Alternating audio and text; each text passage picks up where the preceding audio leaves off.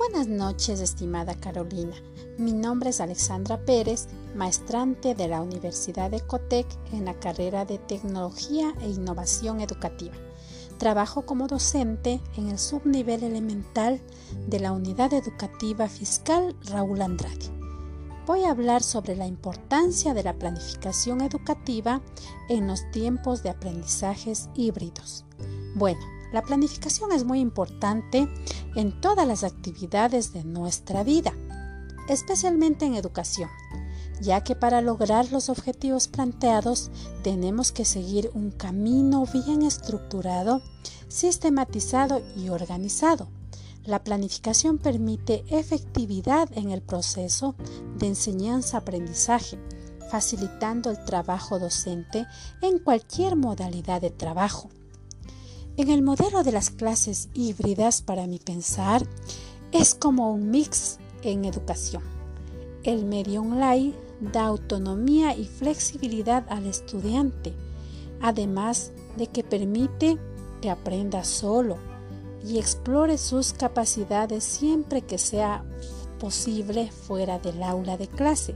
También la educación online permite ampliar a personas de todo el mundo.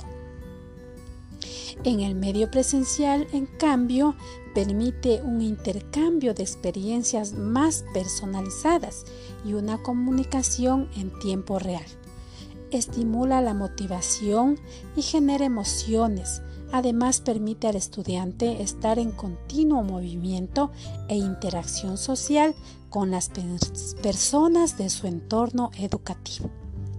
O sea, cada proceso, ya sea online o presencial sirve para complementar al otro, mejorando aún más la capacidad de absorber el conocimiento.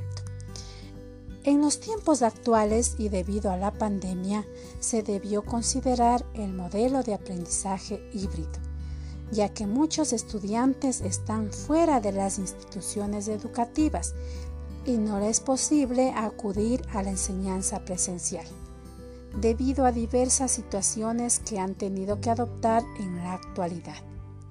Esto de la hibridad es nuevo para todos, pero con una buena capacitación y planificación lo estamos aplicando con mucho éxito ya que nos permite integrar la didáctica con la tecnología, la adaptación del contenido, y además exige al docente adentrarse en el mundo digitalizado para poder interactuar constantemente con el estudiante ¿sí? y así construir de manera muy efectiva los aprendizajes más significativos, formando seres humanos competentes que adopten positividad a la sociedad.